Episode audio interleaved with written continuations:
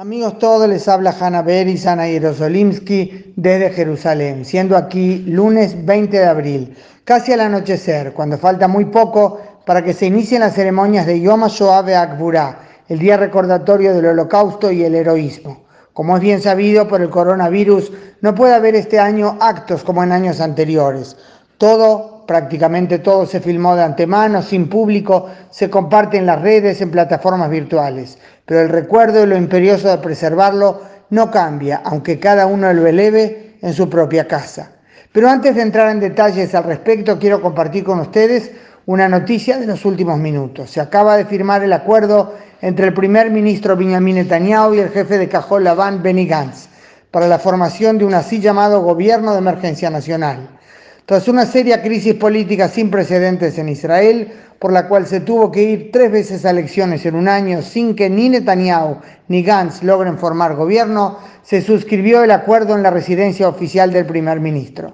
Al aprobárselo en la Knesset, finalizará sus días el gobierno actual, que es de hecho de transición, y entrará en funciones el nuevo gobierno Netanyahu-Gantz. Es el quinto gobierno de Netanyahu. Los puntos principales. Netanyahu será primer ministro durante los próximos 18 meses y luego debe entregar el cargo a Benny Gantz, jefe de Cajol Laván. El gobierno será uno de los más grandes en la historia de Israel, si no el más grande, con 30 ministros por lo menos, lo cual, y aquí me permito dar mi opinión, es una impresionante falta de responsabilidad en un momento de crisis económica debido al COVID-19, con más de un millón de ciudadanos israelíes sin trabajo. También parte del Partido Laborista se suma al gobierno. Cajolabán recibirá 16 ministerios, entre ellos Defensa, Cancillería por la mitad del tiempo, Justicia, Alía y Absorción, Cultura y Deportes, Economía, Bienestar Social y otros. El Likud de Netanyahu recibe la Cancillería por la mitad del tiempo, Seguridad Interna, Transporte, Vivienda, Educación y varios más. Y hay, por supuesto, otros temas relevantes sobre los que hablaremos en otra oportunidad. Gantz sostiene que esto es demostración de responsabilidad nacional en tiempos de crisis. La oposición, más que nada quienes fueron hasta hace algunas semanas sus socios en Cajón Laván, o sea, Yair Lapid y Moshe Alon, sostienen que esto es traición a las promesas electorales y robo del voto de más de un millón de, de ciudadanos perdón, que optaron por Cajón Laván como alternativa al gobierno de Netanyahu. Amigos, dejemos esto aquí ahora, nos dará aún mucho que hablar. Ahora, Yom HaShoah. Es interminable lo que se puede decir, contar y recordar. Todos recordamos aunque no hayamos estado allí. Nuestros antepasados no lejanos, por cierto, sí estuvieron y quienes sobrevivieron al horror aún viven entre nosotros. Les cuento una de las tantas historias estremecedoras con las que uno se topa estos días.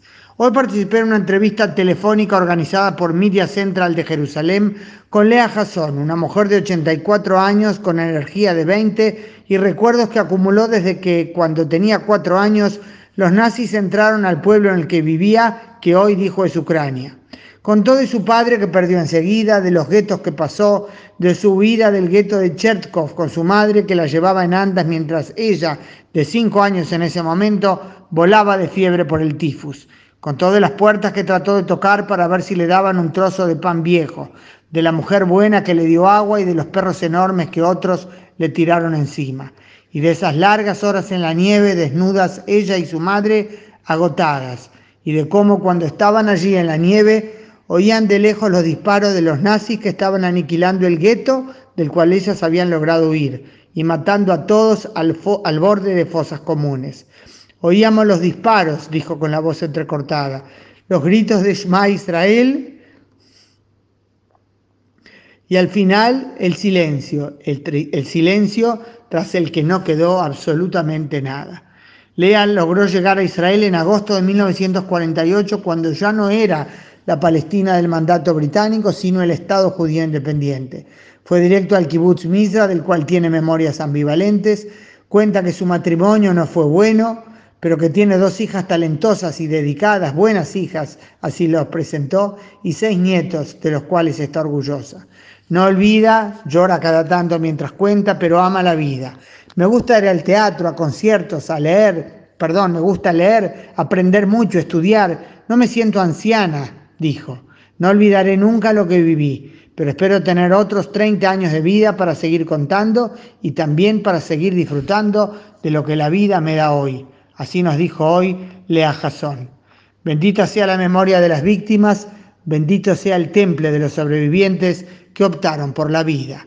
Hanna Beris, Ana Jerosolimsky desde Jerusalén, lunes 20 de abril.